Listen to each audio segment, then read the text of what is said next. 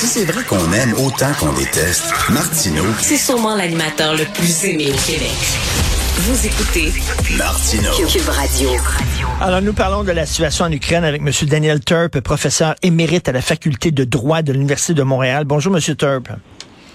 Bonjour, M. Martineau. Vous écrivez, vous signez une lettre très intéressante qu'on peut lire dans le Journal de Montréal, Journal de Québec aujourd'hui, dans la section Faites la différence. Appuyons la création d'un tribunal international spécial.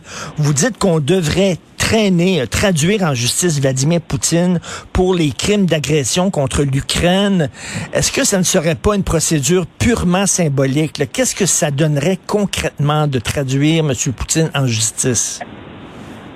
En tout cas, concrètement, ça ferait que M. Poutine sait qu'on veut le traduire en justice, qu'il y a des gens, et beaucoup, puis il y a des millions d'ailleurs qui ont signé une pétition. J'ai mis un lien d'ailleurs là Mm. pour la, la signer, et qui ferait savoir à M. Poutine que ce- ces crimes qui- qu'il commet ne devraient pas rester impunis. Mais après, l'arrêter et l'amener euh, devant le tribunal, c'est vrai que ça serait difficile, mais je pense que ça vaut la peine de lui euh, signaler qu'il y a des gens qui, qui pensent qu'il a commis des crimes puis qui devraient être punis pour ces crimes. Est-ce qu'on pourrait le traduire en justice même s'il n'est pas présent? Est-ce qu'on pourrait euh, l'accuser, même le condamner en son absence? Ben, ça dépend ce que le traité international qui créerait ce tribunal où il, est- il serait question peut-être aussi de faire une résolution de l'Assemblée générale euh, avec l'assentiment de l'Ukraine et le traité pourrait permettre qu'il soit euh, traduit en justice sans qu'il soit présent et même condamné par contumace, comme on dit en droit. Mais c'est toujours mieux euh, de l'arrêter puis de l'amener au tribunal pour qu'il puisse se défendre lui-même. Et euh, donc, mais ça prendrait la création d'un tribunal spécial. On dit, euh, bon, on sait qu'il y a déjà une cour internationale euh, pénale pour les crimes, mais bon, la Russie, la Fédération de Russie n'avait pas participé à la création de ce tribunal-là, donc il faudrait créer un tribunal spécial, c'est ça? Ben, c'est, parce que le crime d'agression lui-même ne peut pas être euh, opposé au moment où on se parle euh, à, à Vladimir Poutine, à moins que le Conseil de sécurité le permettrait. Mais ils ont un veto au Conseil de sécurité. Alors c'est ça qui justifie la création d'un, d'un nouveau, d'un autre tribunal, un peu comme on l'avait fait à Nuremberg, là pour le traduire pour le crime d'agression lui-même, qui est un des crimes les plus graves, là, parce qu'il a envahi un pays puis viole sa souveraineté. Mais, mais ça serait une façon de se dédouaner finalement de notre, refus- d'intervenir, parce que les Ukrainiens, ce qu'ils veulent, c'est qu'on intervienne. Ils s'en foutent pas mal de la création d'un tribunal spécial, puis tout ça. Là. Ça les aide pas, là, concrètement.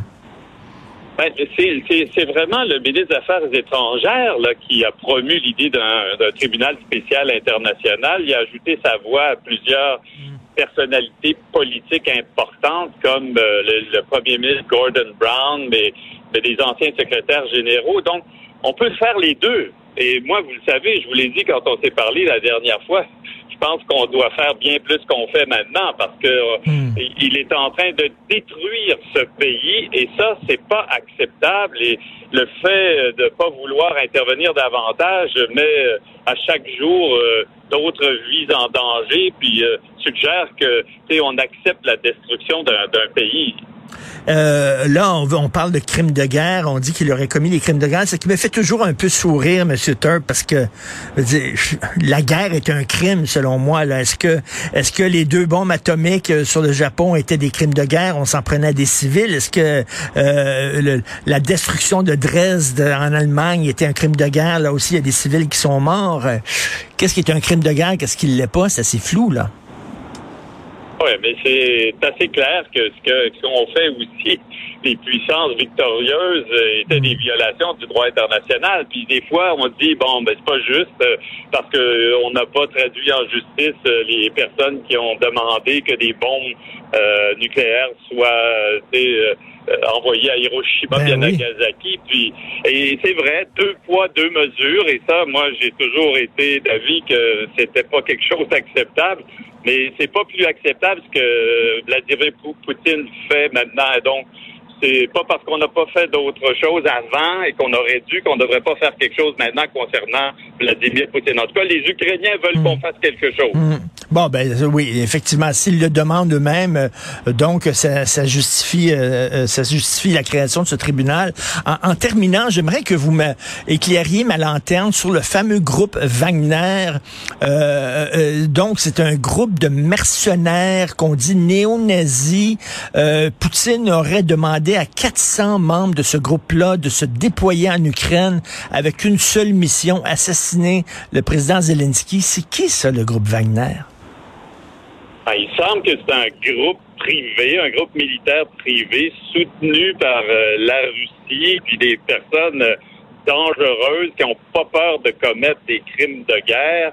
Et des mercenaires, c'est on devrait pas euh, en principe recruter des mercenaires puis utiliser ben des mercenaires même dans un conflit armé. Puis si on le fait, ils seraient redevables. Ils peuvent commettre des crimes de guerre, mais c'est très compliqué aussi d'identifier les, les mercenaires. Mais ce qui arrive maintenant, euh, c'est terrible parce que ces, euh, membres du groupe Wagner sont réputés pour être des gens qui ont pas peur de tuer des civils, des femmes, des enfants. Et là, il semble que Poutine leur a demandé de l'aide parce que ça allait pas si bien, là, sa conquête ben de la de l'Ukraine. Alors, c'est assez ironique quand même parce que une des raisons pourquoi Poutine attaque l'Ukraine, c'est qu'il dit euh, que l'Ukraine est sous le joug d'un régime nazi. Or, le groupe Wagner euh, à qui il a recours, ben, ce sont des néo-nazis, supposément. c'est assez ironique. Exactement. D'ailleurs, leur nom, là, c'est une référence à Richard ben Wagner, le grand compositeur allemand que Hitler aimait beaucoup. Et ça en dit, ça, dit déjà beaucoup.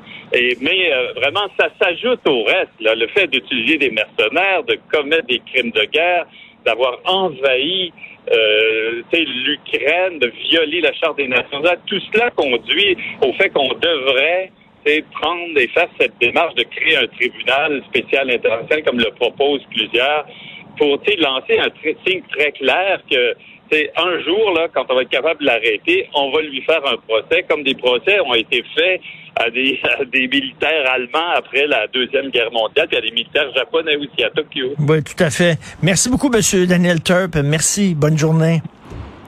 Merci à vous. Alors, on peut lire la lettre de M. Turp euh, dans le journal de Montréal. C'est tout pour moi. C'est Benoît Dutrisac. Le connaissez-vous? Benoît Dutrisac, ça va à peine d'écouter son émission. C'est un petit jeune qui commence euh, qui commence à la radio. Je lui ai pris un peu sous mon aile. Je l'ai pris sous mon aile, puis je l'encourage, puis tout ça. Puis il est pas mal, il est pas pire pour son âge. Alors, euh, merci. Puis bien sûr, notre rencontre à 11 heures, il est en train de me mouner dans la régie. Il m'a mouné dans la régie. la dernière fois, j'ai vu tes fesses une fois au chalet. Merci beaucoup à Julien Boutier pour la recherche. Merci pour ton travail, Julien, Florence Lamoureux, Alexandre Moranville-Wallet et Maude Boutet. Et euh, c'est Charlie Marchand à la régie, à la réalisation, qui était tout content parce que c'était le début du printemps, c'était son premier printemps à notre Normand préféré. Ah bien non, c'est pas le printemps, on revient à l'hiver là. Euh, on revient à l'hiver. c'est comme ça au début là. C'est le printemps, c'est l'hiver, c'est le printemps, c'est l'hiver, c'est le printemps. Et à un moment donné, ça va être le vrai printemps. Oh, il est breton et non normand, c'est vrai. Je me mêle un peu. et ça, ça doit, ça doit être une insulte de traiter un breton de normand. Alors, merci beaucoup à tout le monde. On se reparle demain, 8 h. Bye.